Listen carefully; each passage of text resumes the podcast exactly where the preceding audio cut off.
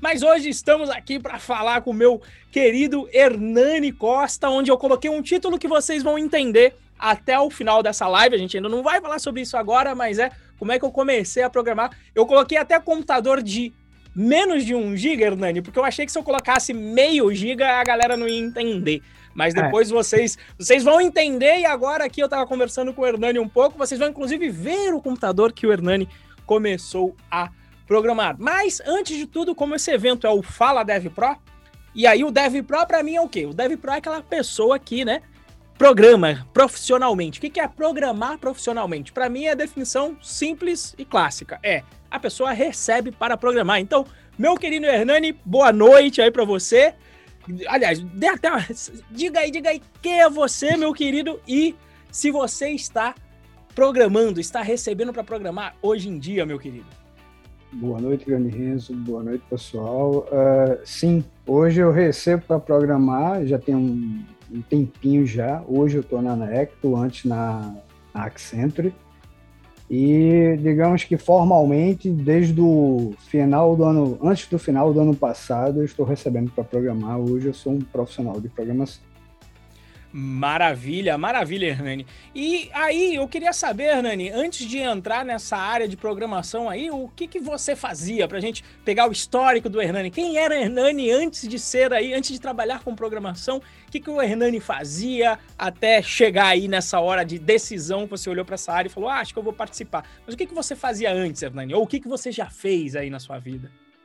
Bom, é, a história é longa. Comecei, comecei, tive que começar cedo. As coisas lá atrás não foram fáceis. Sei que você teve uma origem humilde também, então compreendo é, como é como é isso, né? Então lá atrás, desde 16, 14 anos já estava na ativa formalmente, fazendo estágio, bico, que pintava e é, já fiz é, já fiz muita coisa nessa vida. Já fui, já trabalhei em indústria com, com, de metal, com galvanoplastia, que é depositar um metal em outro e, enfim. aquele, já, aquele, já aquele quente, aquele que fica, fica meio não, prateado, é, é meio não? Que, não é meio que é uma técnica que por eletrólise você transfere o metal para uma outra superfície. Você bota uma corrente nele negativa, uma outra positiva tudo isso dentro de um, um caldo, digamos assim, químico, que dissolve, no caso, trabalhava com, com cobre. Então o cobre ah, vem cobre. em pedaços, aí ele derrete na água e gruda, digamos assim, no cilindro que precisava fazer. Isso é galvanoplastia. Eu, eu, eu acho e... que aqueles cromados também, eu acho que o cromado é mesmo, é, é, um, assim, é um processo, processo, é bem né? parecido, isso, isso, bem parecido. Inclusive fazia lá também, era um dos processos. É porque fazia é, é, era a indústria que fazia o rolo que faz a, a matriz para impressão de embalagens. Entendi. Tipo, salgadinho de Alma Chips, de, de, qualquer um salgadinho, geralmente faz usando essa técnica, e isso são as matrizes gravadas a laser, enfim, que começam em metal e que vão virar embalagens. E já fiz isso, já fui cobrador de ônibus, é, muito bem antes disso já já vendi bala no busão, já vendi pipoca no busão. É, depois passei alguns anos na indústria, numa empresa de logística e lá ajudou muito a começar a minha minha a minha vontade por tecnologia, porque lá eu passei seis meses. Eu trabalhava no tráfego como ajudante de motorista, depois fui para a parte administrativa, é, começando bem de baixo mesmo assim. E aí, no administrativo, conversando com o pessoal da área de TI, da, do setor de TI da empresa, e, e, inclusive gente que eu tenho contato até hoje, aí o pessoal fez, vamos, vamos passar seis meses aqui, vamos passar um tempo aqui, não, não, não, é, não é estabelecido seis meses, vamos passar um tempo aqui e ver se você se adapta, se a gente se adapta a você, se a coisa se dá um, um match, né? Hoje em dia a gente usa match, mas na época nem existia. E aí eu passei seis meses lá dando suporte, nível 1, nível 2, mexendo com rede, trocar monitor e, e, e, era isso mesmo que eu queria fazer, mas a empresa tinha uma política de só pegar pessoal superior e aí acabei sendo substituído por uma estagiária de nível superior. Gente boníssima, gente que eu tenho, já tive contato até hoje e se deu bastante bem também na carreira, trabalhando inclusive com a área de segurança de, de, de TI hoje. Mas ali a semente foi plantada. E dentro da área de TI, eu conversava com os programadores e eles diziam: você tem uma visão que talvez seja útil para um programador. Já pensou em fazer isso? E eu nunca tinha considerado, né? A, a cabeça fechada, achava que é, TI, e, e para mim, não, não, achava que eu conseguisse dar conta. Achei que para mim TI, TI ficaria em suporte, coisas mais simples, assim, menos. Achou que o pessoal é... tá de papo também, só dando, só jogando, só jogando confete, mas que não dava, era isso? Mas ali, é, mas ali a semente foi plantada. Teve um cara que ele hoje em dia está no Rio, ele é líder de tecnologia da empresa e ele me incentivou muito, falou de Python para mim. Foi quando eu comecei a, a, descobrir que existia a linguagem, fui atrás e, e tudo isso foi em 2015. 2015. 2015, é, 2015 veio uma, teve um, uma crise não tão forte quanto 2008, foi também outra vez que eu fui demitido mas veio o Lava Jato e a empresa tinha bastante cliente que estava envolvida com isso, e as empresas Ei. começaram a diminuir contratos, e enfim, a empresa, que bom que não fechou, porque tive muitas oportunidades boas lá, o dono, conheci todo mundo, então tenho, não tenho nada para criticar. Mas aí veio uma demissão, muita gente saiu, inclusive eu. E aí eu fiquei alguns anos nesse no limbo, né? De 2015 formalmente até 2019, até o início de 2019, não tinha um trabalho formal. E aí foi, é, juntei com minha irmã, a gente fez um delivery de bebidas aqui em Recife, levando bebida para casa do pessoal. Eu lembro quando você falou que tava na pegada aí, gente falou, é, tô aqui, aí, tô dando um jeito, eu lembro disso. É, e aí era dando, era dando um jeito mesmo, a gente tinha que cruzar e cabecear na área, né? Porque eu fazia, recebia o pedido por telefone, levava o pedido de moto, entregava o pedido para o cliente, voltava para a base, saía de novo e repete, e isso num horário que a gente fazia antigamente, a gente ia até quatro da manhã, final de semana. Então, bem pegado assim, mas foi o que segurou a gente até 2019. Em 2019, fui chamado para esse trabalho de, de, de, é, de migração, né? Uma empresa do Rio de Janeiro comprou uma série de hospitais aqui em Recife, contrataram uma empresa terceirizada para a gente fazer a parte de suporte nível 1, nível 2. E, e, aí foi a minha oportunidade de voltar e entrar na área de TI fazer uma carreira, e sim, focado 100%. É isso que eu quero fazer, não tinha mais sombra de dúvida que eu queria mexer com tecnologia. Surgiu primeiro suporte e não programação, mas é tecnologia, então eu já estou mais próximo do que já estive antes. E aí, alguns meses lá, depois saiu, por causa do, do Vini, do Pai Jobs, é, uma empresa daqui de Recife encontrou meu contato, a Tupi Consultoria, empresa que eu devo muito, me deu oportunidade. E a gente estava trabalhando num projeto muito bacana, empresa pequenininha, bem coesa, assim, todo mundo bem unido, uma vibe muito boa. Mas aí veio pandemia, e aí a empresa contratante encerrou o contrato, que estava bem no começo ainda, eles não tinham perspectiva. Isso no começo do ano passado. E aí voltou para o stand-by. E aí o que salvou foi a, a empresa de delivery de bebidas, a saideira. E aí, final do ano, veio o Stefanini com suporte, me chamaram para trabalhar com suporte. Um mês depois da Stefanini, a Accenture entrou em contato para ser dev. E aí a coisa Começou a andar. Aconteceu, né? E aí a coisa aconteceu. Mas, mas, mas calma, calma, que foi. Ó, essa foi então a carreira. E, e aí a tua primeira vaga como programador mesmo foi na Accenture. Foi na Accenture com RPA, que é automação robótica de processos. Você Perfeito. faz pequenos robôs, é, é, programa pequenos robôs, porque são, é código, uhum. só que eles são educados, é, eles são é, lançados, é porque eu pensei em Shadow, eles são acionados de acordo com uma demanda, ou acabou de entrar um arquivo num servidor, numa pasta XPTO, ou de, dependendo da hora do dia, do dia do mês, da dia da semana, e cada um tem uma rotina diferente.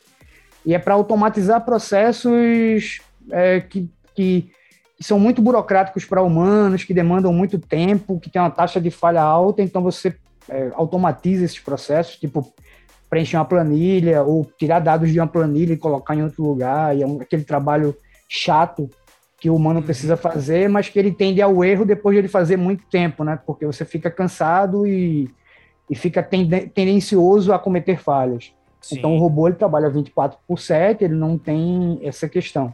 Não reclama, foi... né? Não, não pede cafezinho, não, não faz corpo Exato. mole. Se, se der eletricidade para ele internet, ele, ele vai, né? Se o servidor estiver em pé, pronto. A maior parte dos problemas é esse. O servidor não está em pé, mas se o servidor estiver em pé, ele está rodando.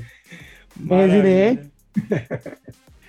Maravilha. E, diga, diga. E lá, era, e lá era RPA com Automation Anywhere, que é uma das várias plataformas para RPA, junto com o banco Oracle, o bom e velho Oracle clássico, robusto, pesado, bem sólido, parece Sim. uma montanha de rocha. e, e, era isso. E aí começou lá e agora a coisa foi pro Python de vez, a, a, a Necton me convidou para lá. Maravilha. E aí eu tô lá trabalhando com o Cadu, com o, isso desde pessoal. Quando? Isso desde quando? Desde o começo de junho. É, o Cadu, o, o, Cadu vai, vai fazer um dos Fala Dev Pro aqui. Eu desde vi, eu vi, início eu vi, de junho, né?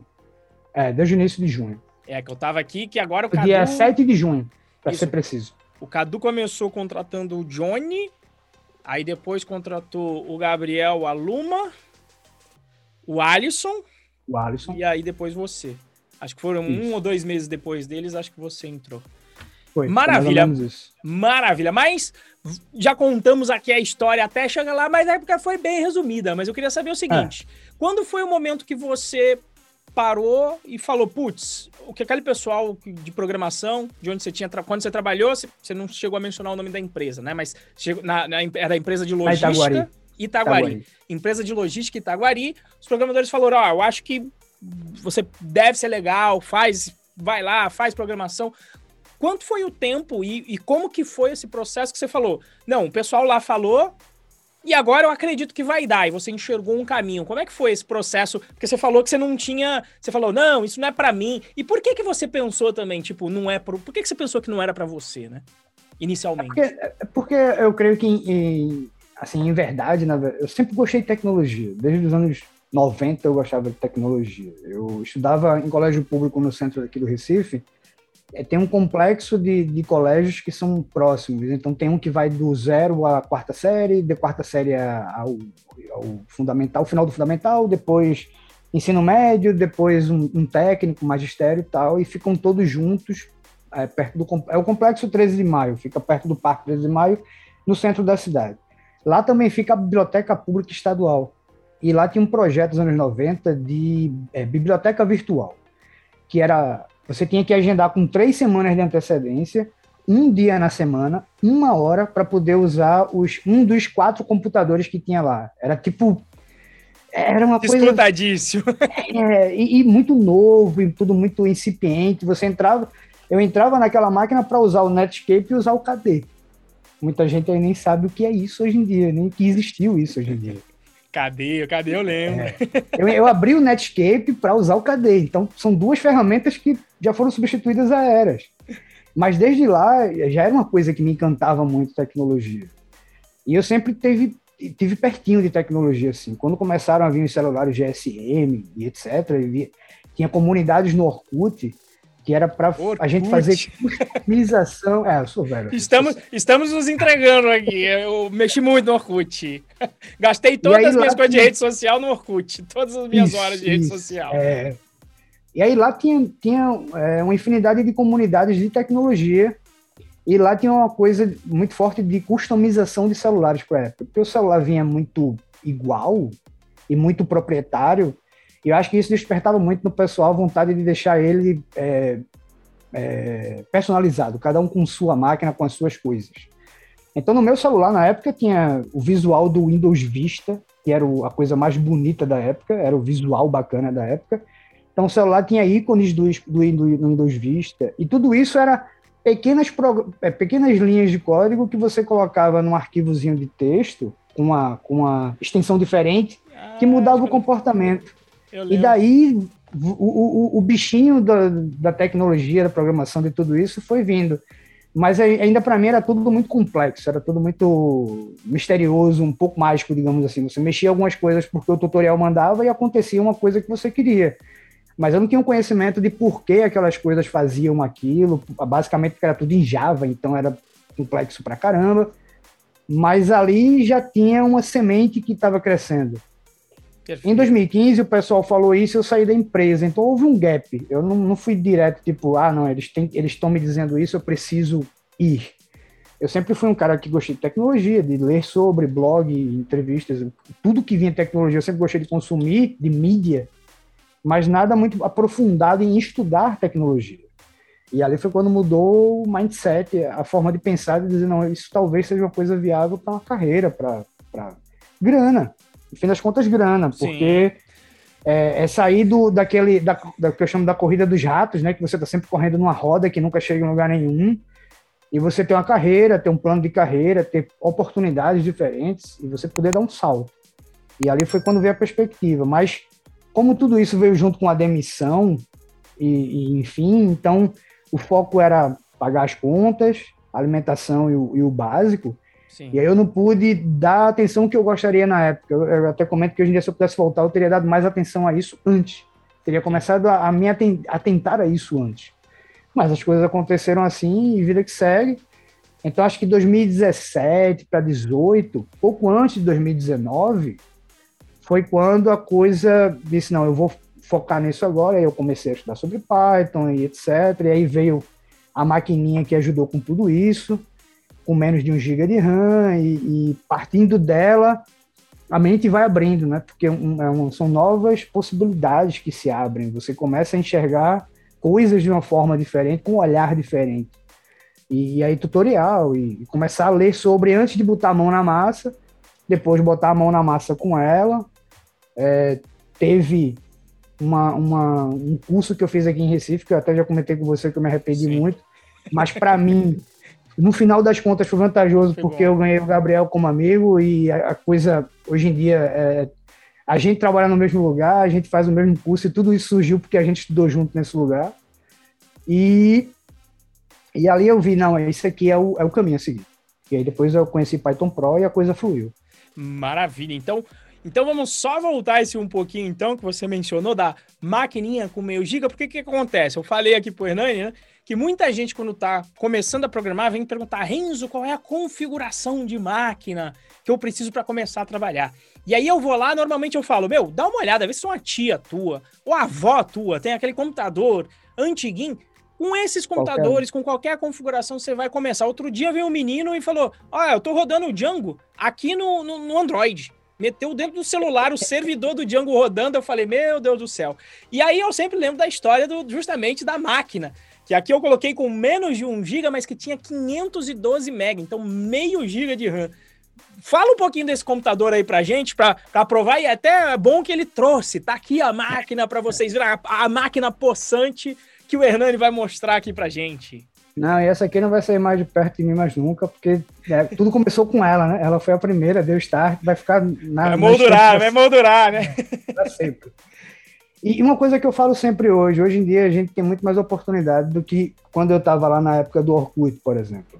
Hoje em dia, é, com internet banda larga, com acesso mais fácil a maquinário, com esse maquinário que é o Raspberry Pi e outras plaquinhas que têm surgido por aí, é, tem dado muita chance de, do pessoal entrar em computação, entrar em, em, em, não só em desenvolvimento, mas dev, DevOps, todo mundo tem uma oportunidade muito maior e, e um, uma, um acesso a materiais muito mais facilitado, eu acho, do que na, na nossa época. Então, eu acho, eu acho que eles têm que aproveitar tudo isso que nunca foi tão bom, nunca foi tão propício para entrar na carreira, né? E tudo começou com o Raspberry Pi Raspberry Pi versão B, com menos de 1 GB. É, é basicamente uma plaquinha, uma, uma, um System on a Chip. Olha é lá. todo mundo junto. Ele tem um processador, a RAM, algumas portas algumas portas USB, uma conexão de rede. Teclado, mas... né? Um HDMI para você colocar na TV ou no monitor. Exatamente isso. Ele tem um HDMI, uma saída de áudio para você ter o som e uma porta micro USB desse lado. Para carregar. Aqui ele tem quatro portas USB, que é para conectar periférico, é, teclado, monitor, mouse. teclado, mouse, enfim. Tem uma conexão RJ45, mas também tem Wi-Fi, tem Bluetooth, e, enfim. Você tem noção o... de quanto dá um Raspberry agora? Um, um padrão que, um que, que é a configuração até maior, né? É, eu tava vendo esses dias, um 4 deve estar, tá, acho que 300, 400 reais. Ou assim. seja, a maquininha é feita para isso. E o Raspberry é. Pi, né? O nome dele, o Pi dele é por causa do Python, porque ele já vinha preparado para você programar com Python, isso. né? E ele vem já com, ele já vem com Python, o, a, o, o SO, né? O sistema operacional oficial da Pi Foundation, ele é o Raspbian, que é baseado no Debian, com uma série de aplicativos que eles colocam por cima, tanto aplicativo para controlar GPIO, que são a, os pinos de, de, entrada e saída, para você controlar e fazer é, programação de baixo nível mesmo, a nível de máquina, é, input e output. E aí ele vem com algumas, algumas ideias. Ele vem com a ideia para Python, vem com a ideia para Java, vem com capacidade de um servidorzinho básico. Ele consegue fazer o só para quem não é da área, tá? O IDE é, é, o editor que você vai escrever o seu código lá. Então ele já vem com várias para várias é vários editores de várias linguagens, é isso? Isso porque, pelo, pelo que eu li a respeito, um pouco do que eu li a respeito, ele é, é inspirado num projeto da BBC de Londres lá dos anos 80. E, e fizeram uma, uma, um computador de baixa renda para incentivar as pessoas, as crianças, na verdade, das, em, em idade escolar, a entrar no mundo da computação. E a Pi Foundation teve essa mesma pegada e essa mesma visão, e também eles são de Londres, para poder ser baixo custo, simples, porém ter o mínimo necessário para você conseguir rodar e aprender programação. Tem, tem inclusive um, um módulo de programação, um Scratch, que você faz só arrastando para crianças ainda menorzinhas e que é do MIT, é muito, muito massa, muito massa. Quando eu comecei, ajudou a dar a visão de lógica, assim. Aí eu explorei bastante ele, o que tinha para tirar dele, porque uma coisa que é, é, importante frisar, a grana sempre foi curta, então tive que otimizar recursos. E a escolha do Raspberry Pi foi porque não tinha outra opção, é, não tinha chance de eu pegar algo mais 300, caro. Assim, 300, 300 pau no computador, né? Isso, é 300 pau na máquina. Então ligava no, na televisão de casa, na, na, da sala, colocava, esperava todo mundo ir dormir para não atrapalhar a vida de ninguém. Colocava lá o celular com vídeo e ou com o texto ou com o PDF aberto do lado, botava o mouse e teclado, sentava na frente da, de 42 polegadas a 20 centímetros do seu rosto, ia lá escrevendo código do zero, assim, e, e, ajudou bastante. Eu não, eu não usei tanto as ideias que vêm com ele. Eu usei sempre o VS Code, porque sempre foi leve, na verdade. Pra, uhum. Até para ele, é, sempre foi uma ideia bem leve, assim. Nunca, nunca precisou muito. Mas aí, conforme os estudos foram avançando, eu precisei mudar. Não fui direto para uma máquina de verdade, um, notebook de verdade. Teve um outro, outros passos, é porque não está aqui comigo agora, mas teve um, um meio tempo que foi uma, um, um, positivo que eu peguei de acho que quarta, quinta mão, já estava em vias de morrer, induzei algumas vezes, e depois ele morreu de vez, não descobriu o que foi até hoje. Mas tudo começou com o Raspberry, e ele foi suficiente. Para começar, ele é suficiente. E, o, e, o, Raspberry Pi 4 de hoje, ele é mais, mais do que suficiente, porque ele já vem com 4 GB de RAM. E por isso já faz uma, já faz uma diferença. É, você falou aí, eu lembrei duas vezes de um amigo meu, Reginaldo José, famoso hacker do Facebook. Duas histórias, né? A primeira dele mais antiga, que ele sempre gostou do Raspberry. É, por quê? Porque ele me falou o seguinte: quando ele começou a brincar, ele começou a brincar muito novo, com 8, 9 anos com programação, qual é o computador que ele ia mexer? Foi mexer no computador dos pais dele naquela época também. A gente tá falando da década de 90. Os pais deles eram contadores, tinham um computador para contar, vai lá o moleque hackear no computador dos pais.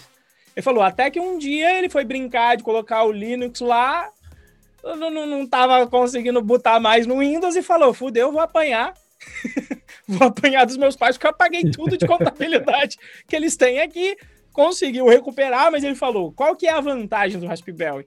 O computador, quando ele começou a entrar dentro de casa, era uma ferramenta de trabalho em geral, não era, digamos, para diversão, parte diversão como ele é hoje. Então, isso inibia o espírito do hacker, né? De mexer nas coisas, de colocar fio. De... Por quê? Porque se você quebrasse, primeiro que era muito caro, Né? E segundo, que de repente estava o trabalho de alguém importante ali que ia te dar dor de cabeça. Então, o Raspberry, por ser de baixo custo e ser aberto, a placa aberta para desmistificar o que está dentro. Porque na minha época também não, não, tinha lá os gabinetes. Você falava, não vou abrir isso aí, porque se quebrar, pelo amor de Deus. Não, já vem na plaquinha aberta para você desmistificar o que, que, vem dentro do computador.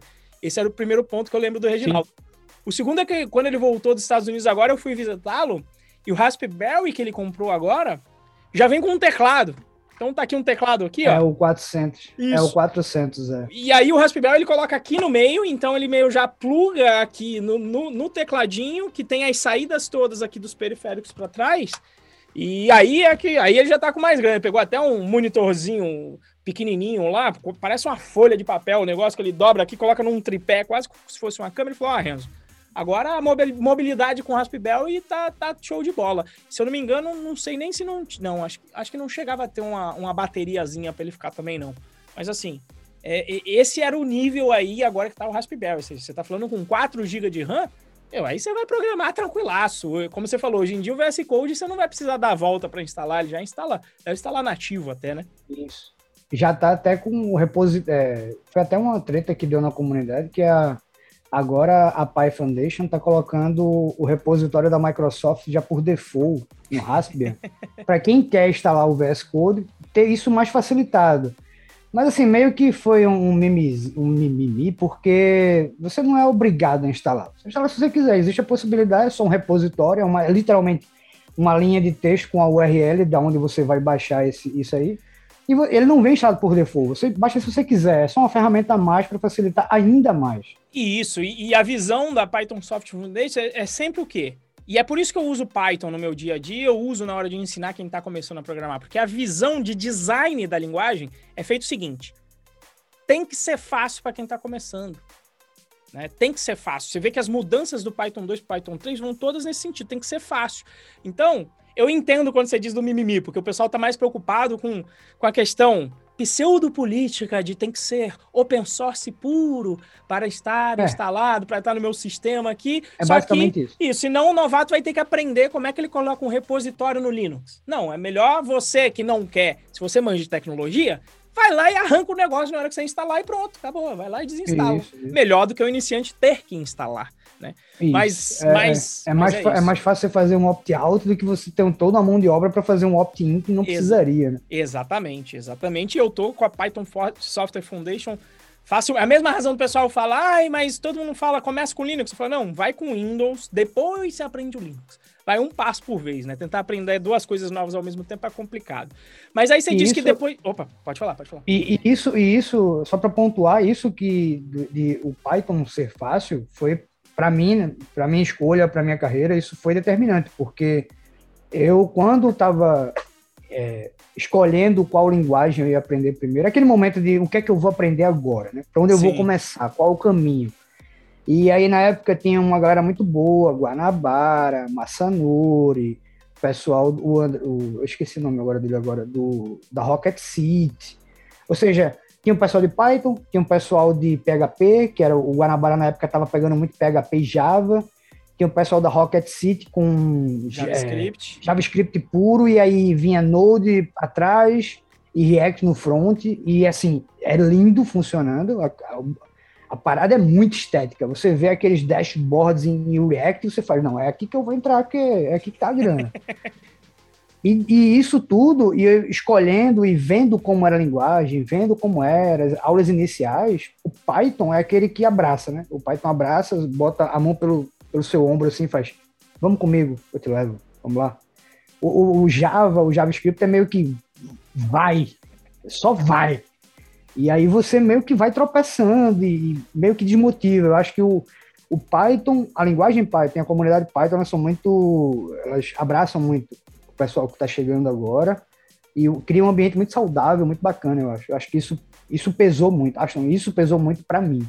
Para mim, a escolha pelo Python foi ser fácil. Ele simplesmente é fácil, você abre o editor, abre um terminal e ele está funcionando. Então isso, isso ajudou bastante. Maravilha. E aí, então, com, começando com Raspberry, com Raspberry, de repente trocando os computadores, e aí finalmente você. Como, como, é que, como, como, é que você chegou aí? Como é que você entrou em contato? eu me lembro que a gente começou trocando bastante ideia no Instagram, um tempo, acho que também na comunidade Não, da galera. Antes. Como é que você chegou foi aí antes, no Python foi Pro? Antes do, foi antes do Instagram. Não, foi antes. Tava foi, tão foi, forte. foi no Telegram. 2000, foi no Telegram. O Telegram, na comunidade aberta.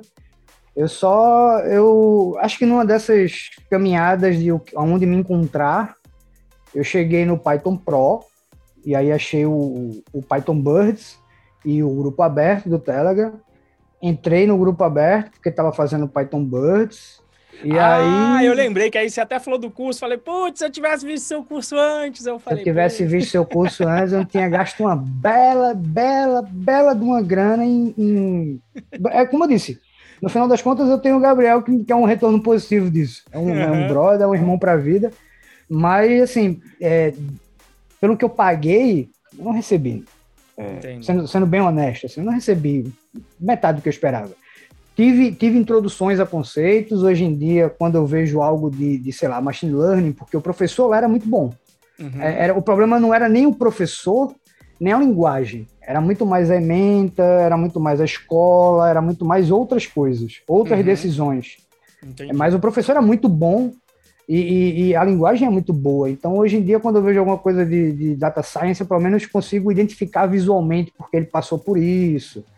E, enfim, e começou tudo, tudo daí. É, se tivesse encontrado esse curso três meses antes do que eu encontrei, eu não tinha gasto uma, uma baba de uma grana numa parada que, que não deu muito retorno meu, meu marketing tinha que estar melhor naquela época já, de, de, de colocar no mas Google para chegar mas lá. Porque né? quando eu cheguei, mas porque quando eu cheguei aqui, ainda tudo era mato. Isso ainda é verdade. na fase de, de mudanças e, e, foi antes da confraria, foi antes do, de um monte de mudanças que surgiram. Sim, sim.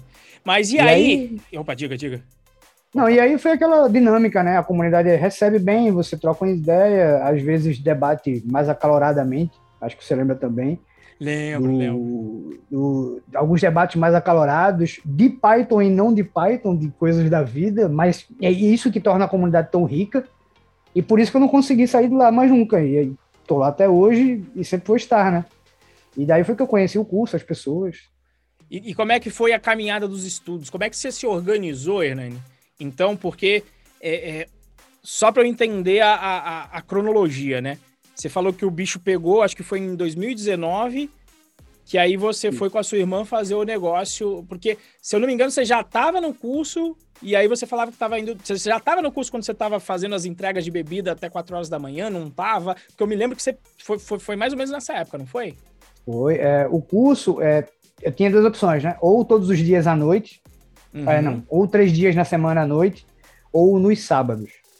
E a rotina da loja era, na época ainda era menor, hoje em dia até, hoje em dia até mais, mais pegado, assim, mas a gente mudou muita coisa, então não, não puxa tanto. Mas na época eu trabalhava é, sexta, sábado e domingo, sexta e sábado, de seis da noite até quatro da manhã do outro dia. E aí chegar em casa, dormir, descansar, tomar um café da manhã, dormir, acordar e fazer compras para a loja de tarde Uhum. E, e, abrir de, de noite e isso. E então, assim, a gente mais ou menos que começava a rotina na sexta de 6 horas da noite, só ia parar, parar no domingo de meia-noite. Era praticamente direto o final de semana. Só que se isso fosse no, no, se as aulas fossem no meio da semana, seria ainda pior, porque tinha, tinha bico, tinha outras coisas que eu precisava fazer, até entregar no Uber Eats, no iFood, por minha conta, por fora, para tirar um extra. É porque eu já tinha moto, já tinha toda a estrutura de fazer entrega, então Sim, era uma forma de ganhar um extra. E aí seria pior, então eu botei para o sábado. Então todo sábado, ou quase todo sábado, eu tinha aqui no meio da tarde, além das coisas da loja, eu tinha que parar tudo para quatro horas, dedicar e depois voltar. E aí não dava para estudar direito, porque tinha que ir para o trabalho, e, e, enfim. E aí eu só vinha estudar o material do sábado na segunda, na terça, na quarta, e aí a quinta começava a coisa a, a acelerar de novo e parou. E aí é trabalho. Uhum. Então foi no começo foi mais puxado. E a vantagem do, do, do, Python Pro é que eu não preciso estar presencialmente lá. Tem as Sim. aulas da segunda que são ao vivo, mas eu não preciso ir, me deslocar do, até lá, a escola. Apesar Sim. de quando eu comecei a estudar lá, eu morava mais próximo. Se morasse em outro bairro que eu morei antes, seria ainda pior, porque tinha o deslocamento. Uh, e aí é, melhorou porque eu podia escolher meu horário. Então, sei lá, às vezes duas da manhã a coisa não estava mais tão pegada, eu podia pegar e fazer uma aula. Pegava uma aulinha ali de 5, 10 minutos, e, pelo menos, né? De 5, 10 minutos e gastava mais, sei lá, o restante da hora tentando digerir praticando. aquilo, estudar aquele assunto, praticando e tal. E aí, depois que terminou esse curso, e aí eu fui mais ou menos na época que eu conheci o Python Pro, e aí eu consegui me organizar melhor, mas a, o meu horário ele não é muito regrado, ele é mais espalhado, assim. Uhum. Eu, eu, preciso é, encaixar... Eu, eu tenho meus horários fixos, tipo mais ou menos uma hora todo dia para estudar, e sempre que eu consigo um tempinho a mais, eu boto alguma coisa a mais do assunto que eu já tô. Tipo, dou uma acrescentada. Estico um pouco mais, sei lá, para uma hora e meia, duas, ou num outro horário um pouco mais para frente. Mas é meio assim, Hoje em dia tá diferente, porque agora eu tô trabalhando e, e a pegada Já dá pra é regrar mais, né? toda, toda quinta tem aquela aulinha bacana focada, então tudo isso ajuda a gente a ter uma, uma rotina melhor. Mas no começo foi bem, bem caótico, assim. Sim, mesmo, e é o... mesmo que... E é o outro exemplo que eu falo, né? Que às vezes vem a galera falando, ah, Renzo, eu tô sem grana. Eu falo, meu irmão, né? Também não nasci em berço de ouro, tem que dar seus pulos, né? E aí eu, eu sempre lembro do Hernani Gabriel, falou, malandro, Hernani tava lá no Recife fazendo entrega de, de, de, de, entrega de bebida da loja da irmã dele, depois trabalhando de rap dia de semana, Gabriel mesma coisa, quase dormindo no, no volante. Então é assim, é, é, o que eu tô acostumado, né, que eu já via, lembra que a gente conversava já nas épocas de galera, que eu falava, meu irmão, quem quer faz, malandro. Quem quer faz. Ah, mas tem a desigualdade, mas porra, tem, eu sei que tem. tem poderia, tem. poderia ser melhor, eu queria que fosse melhor, queria também, mas assim, Exato. É, não vai dar para ficar esperando a realidade mudar para falar, pronto, né, agora vai, a vida vai acontecer, a vida acontece. Então o teu exemplo é o que eu sempre penso, né, quando a galera, ai, tá aqui, tá tudo muito difícil, eu falo, ó, oh, malandro, tem uma galera que eu conheço aí que eu não sei que é, é difícil, tá mais difícil do que uma galera que uma galera passou e a galera fez acontecer, né? Então é a medida da, é... da, Diga, diga. E é, e é justamente isso. É, assim, foi justamente ficar muito difícil que é o, o empurrão, né? Tipo, você meio que é, vai ficando cada vez mais difícil, aí você encurva o corpo para frente, aí vem a vida com a botina e pum, na sua bunda e você tem que andar, cara. Não tem, não tem muito o que fazer, não. Ou, ou anda ou cai, né? Não tem, não foi, quando, foi quando a coisa ficou mais apertada, foi que eu disse, não, eu preciso é, estabelecer uma meta, estabelecer um foco e, e fazer a, a, coisa acontecer. E a coisa aconteceu quando eu pensei desse jeito. Porque antes era muito mais disperso, era meio que vamos, vamos, vamos conquistar o de hoje, vamos matar o leão de hoje. E quando eu pensei em quantos leões eu precisava matar por mês para conseguir o que eu precisava, aí a coisa começou a, a, a ficar mais organizada, né? Você estabelece uma meta, você estabelece um rumo para lá, e quando você chegar lá, você sabe que você saiu daqui onde você estava e chegou no outro ponto. Então você bota mais um checkpoint na frente. Isso. Tipo, eu, eu, eu, eu, em 2019, eu, no momento de 2019, no momento, não vou lembrar agora quando foi, se foi meados, acho que foi meados de 2019, eu disse, eu vou trabalhar com tecnologia e com programação. Em tecnologia eu poderia escolher outra área, mas vou trabalhar com código. E aí a, a cabeça ficou só trabalhando nessa ideia, o resto virou sobrevivência e a meta é essa. E aí fazer a coisa acontece. Fazer o que precisa ser feito para permitir é. fazer o que você quer fazer. Não tem, para mim esse é, o, esse é o caminho. E aí meteu, então, começou a estudar de uma maneira mais, mais organizada, etc. Então, isso você está falando meados de 2019. E aí você falou que a tua. Primeiro você foi trabalhar. A primeira de programação que você considera mesmo é a Accenture com RPA. Quanto tempo não, demorou? A, a, eu ainda considero a Tupi, mas é porque ficou muito pouco tempo lá, assim, então não deu para ter. para pegar tração. Mas o, o, na, na Accenture eu tinha rotina, então eu, aí foi aí que eu aprendi é, como trabalhar é, com Scrum, como uhum. fazer diárias, reuniões diárias, o conceito de reuniões diárias, o conceito de reuniões técnicas, o conceito de dashboard, de, de, de, de quadro de trabalho, que hoje em dia tem, a gente lá usava o boards da Microsoft, porque a empresa usava isso. Mas tem o Gira, que é igual que é um, o que eu uso hoje em dia. Para comunicação, usava o Teams, porque é tudo. É, Microsoft. Microsoft.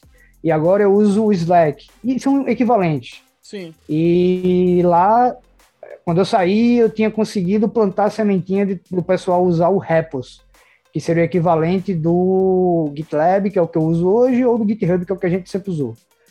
E, e quando eu saí de lá, o pessoal estava começando a cogitar a possibilidade de pegar os RPAs e começar a versionar eles, porque por é, sofrimentos que eu tive, e aí eu comecei a gritar com o pessoal, aí eu disse, cara, vamos, vamos versionar isso aqui, nem que seja pra gente, sei lá, de alguma Sim. forma que não quebre o compliance da empresa, mas que a gente tenha um controle, porque a gente não sabe o que a gente fez dois dias antes, as mudanças que a gente fez. E a gente não tem como fazer um diff, uma, uma diferença entre o que foi feito com o que está agora. Aí saí de lá e lá foi que eu comecei. Que eram os conceitos que você já, aprendi, já tinha aprendido, né? Você falou que era colocar... Tudo no, tudo no PyTools, Sim. que foi o que eu sempre falei, que eu acho que é a joia da coroa do Python Pro, é o PyTools. E tudo isso, é a parte de entrevista, a parte de de comportamento, tec... de comportamento na entrevista, a parte de negociar na entrevista, tudo isso foi tudo depois do Python Pro. Tudo isso foi aprendido com a parte de mercado do Python Pro, que é, acho que é o grande diferencial, né? Que, que, que, o Python Pro tem que os outros cursos não têm, que é não tem essa parte comercial do, do, do o soft, só tem um hard. Normalmente por isso só tem um hard skill. E aqui você traz o hard skill, mas traz o soft skill. E acho que esse é um, um, um, trunfo muito bacana, uma coisa que é um diferencial muito grande do curso. E que eu sou muito orgulhoso e grato, né, até hoje, deixar público aqui, sou muito grato por ensinar o dia a dia, o que importa. Porque assim, a linguagem é importante, é, mas a linguagem é aprendível de várias outras formas. Sim. Mas mercado, você não tem livro ensinando como se comportar no mercado, o que é importante para você colocar no, no seu código. É, é, CICD, esses, esses conceitos que para mim hoje são tão naturais, é, antes eram inexistentes. Ninguém falava disso nos cursos. Então, acho que isso é um, um, grande diferencial, uma coisa muito, muito importante e relevante do curso. E que, inclusive, bicho, é o, a, a, parte soft, né? É o que eu vou trazer bastante na jornada, no evento da semana que vem, no Rumo à Primeira Vaga. Que, e aí, às vezes, né, tem aquela galera que tá, mas vai ter código, vai ter código. Falei, cara, tem o meu canal lá do YouTube, tá cheio de código lá no canal do YouTube, tem curso de estrutura de dados. Você quer código? Tem código pra caceta lá. Mas não é isso. E isso é importante? É, é importante. Mas não é só isso que vai te fazer chegar lá na primeira vaga. É, tem que conhecer o mercado, vai te fazer chegar lá muito mais rápido e potencialmente fazer muito mais dinheiro. É, então é, é, é, esse conhecimento extra que, inclusive, ó, vai ser dado na semana que vem. E dessa vez ainda deu uma inovada. Você falou dos objetivos? cada vez mais você vê que eu, você falou, né? Quando você chegou, isso aqui era tudo mato. O, o curso de Django não estava nem gravado ainda, tá gravadinho. Agora o que eu vou fazer? Já comecei a fazer, vai estar tá pronto até semana que vem.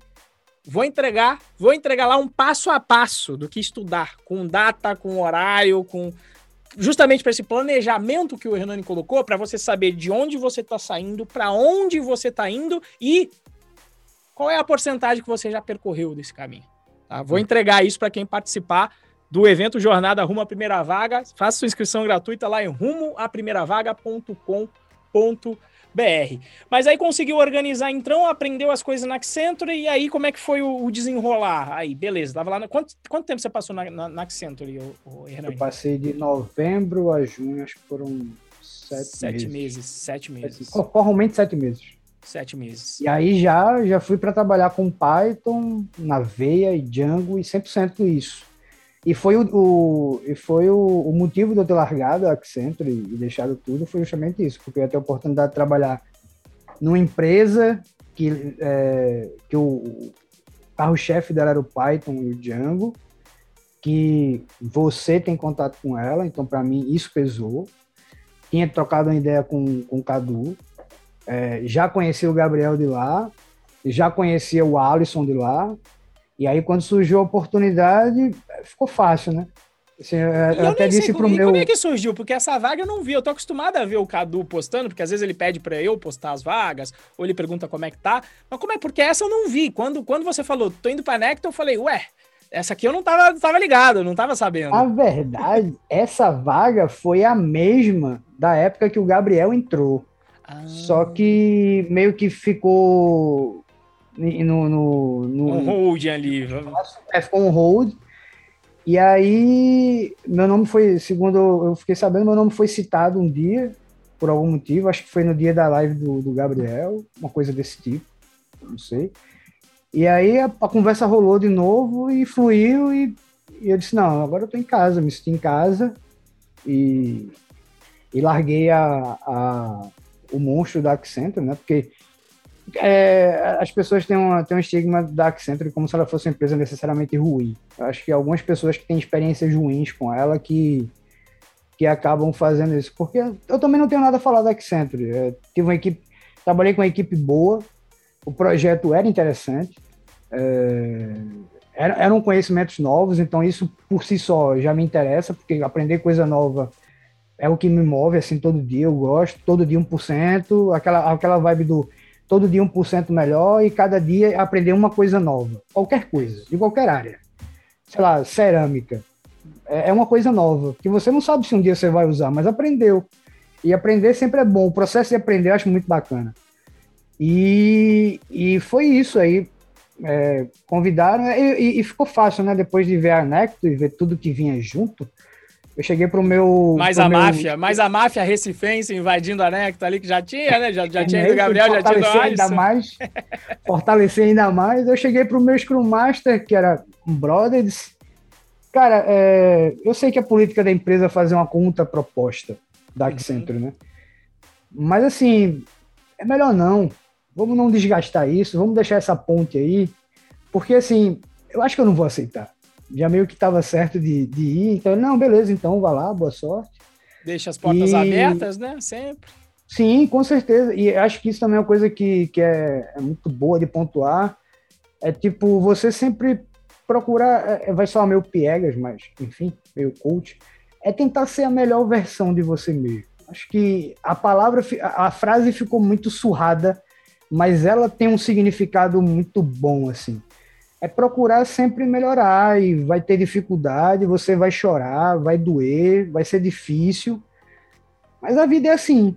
É, a vida é assim no trabalho, como a vida é assim em outras áreas. Então, você, a resiliência tem que ser sempre um diferencial. Eu acho que é sempre uma coisa boa que todo mundo pode ter. Quem sofre e quem não sofre, com resiliência consegue lidar melhor, eu acho. E eu acho que isso me ajudou muito, assim. É, porrada nunca faltou. É, faltou eu cair. E como eu não caí até hoje, então eu acho que a tendência é continuar em frente. Mas a vida é assim, a vida tem dessas coisas. Não tem muito o que a gente fazer. Ela vai, de vez em quando, vai dar um, uma surpresa negativa pra gente. E, e o segredo é justamente a gente passar, né? Continuar e não deixar isso segurar a gente. Mas, e, e me conta aí, agora, como é que tá, digamos aí, depois de Accenture e, e agora na Necto, eu queria saber a diferença na rotina aí. O que, que mudou agora na rotina? Tá indo também de madrugada? Como é que como é que tá funcionando isso agora? Melhorou a rotina? Agora, agora o leão tá, tá não tá mais tão grande, tá mais manso. Como é que tá, cara?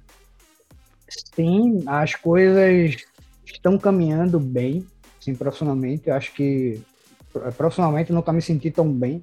E agora eu tenho uma carreira.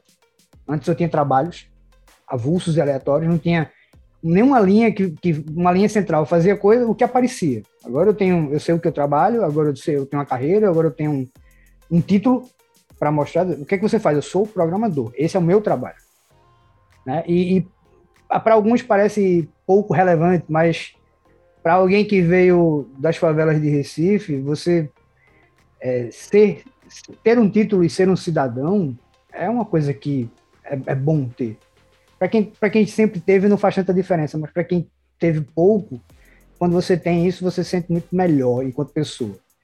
Então, hoje em dia, eu tenho uma carreira, eu tenho um título, eu tenho uma profissão, eu tenho todas essas formalidades, tenho um salário, que é o melhor salário que eu já tive até hoje, e isso é importante também, porque no fim das contas, tem que pagar as contas e, e é isso.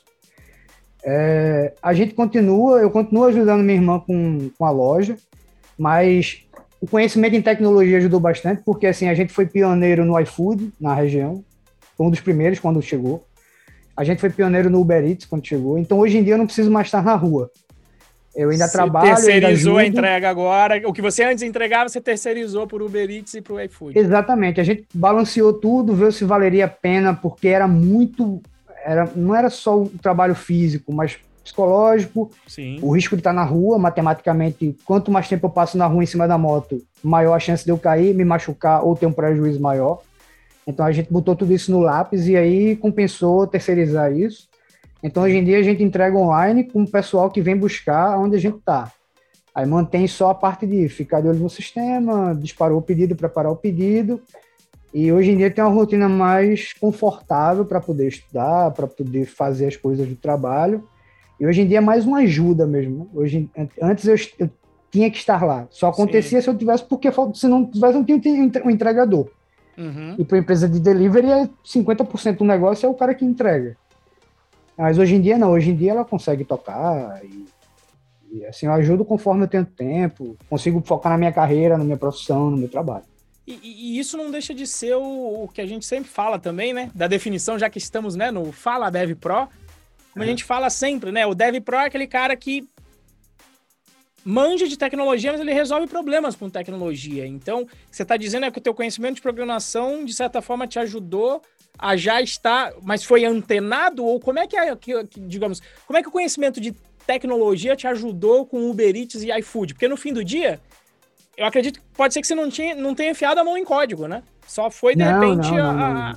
É, é, meio que tá ligado no, na área de tecnologia, saber que eles estavam chegando, é, também conta ter um, um produto que para eles era interessante. Então, por exemplo, o Uber Eats procurou a gente.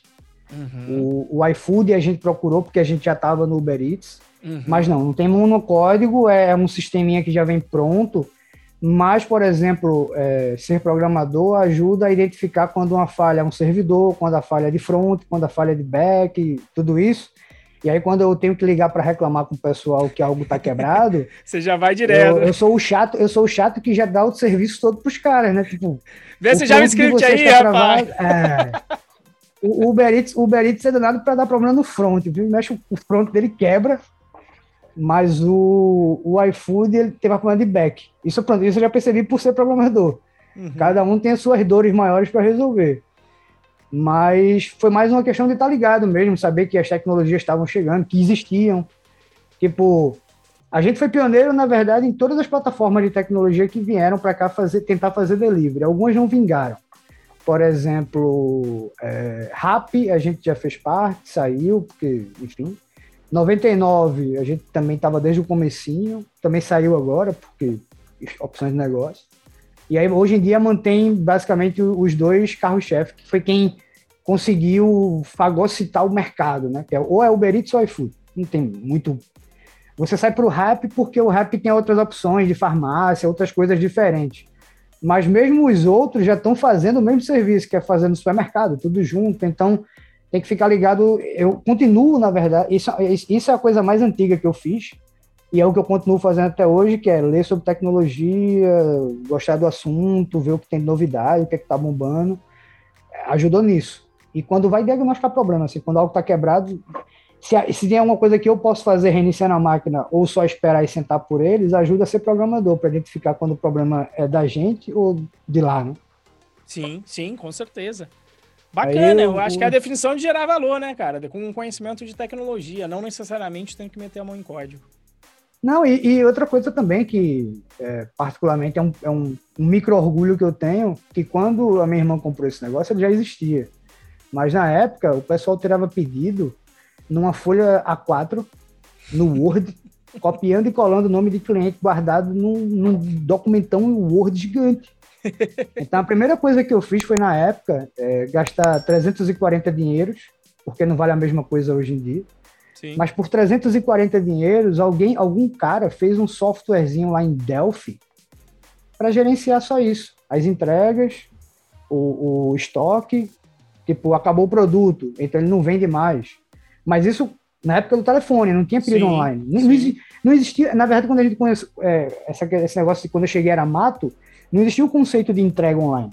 Só existia o conceito de você ligar para algum lugar e pedir alguma coisa. Uhum. E aí eles disponibilizavam um motoqueiro que levava até você. E eu era o cara que atendia, depois desligava, botava o pedido, botava na moto e levava. Fazia tudo. E aí eu comecei botando um sisteminha, uma maquinazinha de, de, de uma impressora térmica para imprimir um papelzinho, profissionalizar a coisa, uhum. e deixar a coisa mais organizada com tecnologia para o cliente olhar aquilo e dizer, não, ó, como mudou a administração, alguma coisa já evoluiu aqui, já tem um sistema, já tem uma, uma, uma, uma comandazinha com o meu pedido, já posso checar se o meu pedido está certo. E antes era uma coisa bem, bem mambembe, assim, né? Eu só ligava, tinha impressora jato de tinta, o cara imprimia meia A4, depois aproveitava mais meia folha de A4 para outro cliente. Aí molhava no caminho, já, já não chegava nada no ah, cliente. Ah, cara, nem me fala, cara. Eu perdi, eu perdi eu precisei ligar muitas vezes para a base para perguntar qual era o cliente, porque tinha molhado, jato de tinta, zoou tudo, não via valor, não via endereço, não via mais nada. Ai, foi, foi, foi doído, mas chegamos até aqui. Maravilha, maravilha, meu querido. Eu acho que, cara, tua história sempre é sensacional e é por isso que eu queria conversar. Acabo usando esses tempos aqui de Fala Deve Pro para saber as novidades aqui das pessoas ou as pessoas que eu não conversei. Você já estava curioso, já fazia bastante tempo que eu queria saber um pouco mais detalhada a história toda. E, cara, eu, eu já tinha noção que você ia chegar lá já desde lá de trás e falava, irmão, tá com sangue no olho, é, é questão de tempo. É ficar batendo, é o que você falou, resiliente. Ficar batendo, batendo, batendo, é. cara, uma hora em caçapa. E aí depois a turma vai dizer: Nossa, mas que sorte que o Hernani deu, né? mas que sorte, a sorte faz parte? A sorte faz parte, faz mas. Parte, faz, faz, mas, faz, faz, mas você tem que estar tá lá preparado, né? Não adianta estar tá lá, beleza, a bola quicou na área, mas você não estava acordado para cabecear, não, não vai fazer gol, né? Esse é o ponto. Exatamente. Você, é, você, usando o exemplo que você deu agora, você teve a sorte de cabecear certo, mas estava lá esperando a bola chegar, né? Exatamente. Porque também você pode cabecear e ela pegar errado e ir para fora. Então, é, é, tudo acontecer do jeito certo é a sorte, mas você tem que estar tá lá preparado para, senão a sorte não vai achar você. Tá certo. Bom, meu querido Hernani, eu queria te agradecer pelo seu tempo de você ter dedicado aqui. E se você quiser deixar uma mensagem aí, que, enfim, que você queira deixar, o que você quiser falar sobre qualquer assunto, sobre qualquer tema, se você quiser deixar aí o boa noite para a galera e deixar uma mensagem aí para o pessoal. Né, eu quero só registrar aqui é, minha gratidão por toda a atenção. E aí eu tô falando, eu tô falando nem necessariamente do professor Renzo, também do professor Renzo, mas da pessoa Renzo que sempre esteve disponível para mim e eu já ouvi de outras pessoas que também esteve disponível para todo mundo que precisou. Então, é, agradecer por tudo e tem coisas que a gente só a gente sabe, então, uhum. agradecer por coisas que você já fez por mim. Sou muito grato, não vou esquecer. É, acho que no o, o, o, empreendedor Renzo e a pessoa e a pessoa jurídica Renzo também, é, eu agradeço muito por ter acreditado no projeto, ter feito um material de qualidade, ter, ter enxergado o que era importante para o mercado e, e, e visto o que ia gerar valor. Eu acho que, que muita gente se beneficia disso, muita gente tira frutos disso, muita gente sustenta a sua família disso, muita gente, e aí eu falo, posso falar por mim, teve a oportunidade de sair de um patamar A para um patamar B por causa disso. Então, eu particularmente sou muito grato, gostaria muito de agradecer. Mandar um abraço para o pessoal lá da confraria, que a gente está sempre por lá, Grande River e Companhia Limitada, e não vou citar nomes aqui, porque senão vou esquecer alguém com certeza. É, citar o Gabriel, que, que foi um cara que sempre me inspirou muito. Ele, é, ele é alguns anos, mais, alguns muitos anos mais jovem do que eu, né? Deve ter 20 e pouquinhos, eu tenho 30 e poucãos, quase 40 daqui a pouco. Então, assim, eu, eu, eu me enxerguei muito num cara que também precisou correr atrás bastante, mas que se eu tivesse a visão que ele tem naquela época, eu acho que eu já teria mais avançado hoje em dia. Então, ele é muito inspirador nesse ponto para mim. E, e, é um cara que é um irmão, é um, é um brother, é que eu vou levar para a vida. E dizer que, assim, não tem dificuldade. Assim, tem dificuldade, na verdade. Tem muita dificuldade. O que mais tem é dificuldade. Mas quando você quer, toda dificuldade vai ficar menor. Tipo, você vai encontrar um, aplicativo. Hoje em dia, a gente, hoje, eu, eu, eu acho que a, a, a grande coisa que eu poderia deixar para os iniciantes agora é que aproveitem que a gente hoje em dia tem muita ferramenta, tem acesso a muita coisa, dá para programar no celular, no tablet, tem livro de graça na internet, sem precisar ser pirateado. É, não precisava não precisa ficar caçando o PDF como a gente precisava ficar caçando antigamente porque não tinha material simplesmente porque não existia o material hoje em dia existe Então, assim, é, as dificuldades vão vir e isso é uma constante. A variável é o que a gente faz com elas. Acho que esse é o, o grande diferencial, assim. E continuar. Se é isso que você quer, só continua. Só vai para frente. Como diz o professor Clóvis de Barros, para trás, nem para pegar impulso. É só para frente. É isso aí, meu querido. Bom, eu te agradeço aí também. Acho que é, poder fazer o que eu faço hoje, poder participar aí um pouco da história de vocês, ter aí de repente uns, uns 2% aí de contribuição para a história de vocês, para mim é, é, é, o meu propósito de vida. Eu adoro aqui estar aqui conversando, de saber a história de vocês, né? Às vezes o pessoal falava, ah, por que você não vem de curso avulso? Eu falo, cara, porque eu não vou saber a história, porque eu não vou conseguir ter o impacto de saber, de conhecer o Hernani de conhecer o Gabriel, de conhecer o Alisson. O Gabriel já falou aqui, o Alisson também vai fazer uma entrevista com a gente essa semana, mas já veio fazer um webinário. Enfim, River, que você mencionou. Então, são as pessoas mesmo que eu conheço, né? Então, é uma satisfação e todo dia eu acordo aqui, sabe? É, digo muito obrigado ao que quer que seja, o universo, Deus.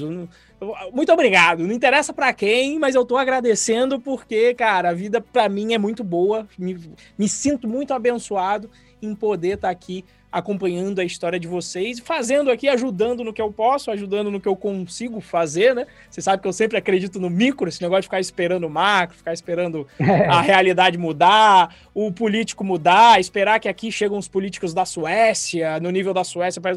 Cara, não, não vou esperar isso, vou fazer o que é possível com o que eu tenho e com com a minha rede que está aqui agora, entendeu? É, é o que dá para fazer aqui agora, nesse momento. E graças a Deus é uma satisfação poder participar um pouquinho da tua história, a história do Gabriel, a história de vocês, que eu já imaginava vocês até entrando juntos aí, que eu falei, putz, deixa os meninos entrarem, vai ser sangue no olho, eu sei que vai ter resultado. Fico muito feliz. E espero poder conversar com vocês daqui mais um aninho, dois, que aí já vai estar tá na fase. E agora? Um aninho, dois, o que, que mudou? Porque eu sei que as coisas mudam bastante, mudaram para mim, é, para minha vida, é. e eu tenho certeza que para de vocês também vai mudar. Começam aqueles planos, né, um pouco mais, ainda médio prazo já, que você fala, pô, agora deu uma estabilizada, agora tá bom, o salário aumentou, né? Então, com certeza eu vou querer ainda bater alguns papos com vocês aí durante os anos para saber como é que vai essa evolução aí. Tá certo, meu querido? Sempre sempre à disposição para você. Tá certo, agradeço demais e mais do que merecido aí teu resultado. Siga firme, tenho certeza que você vai ter bastante sucesso aí, beleza? Eu que agradeço, Anjo.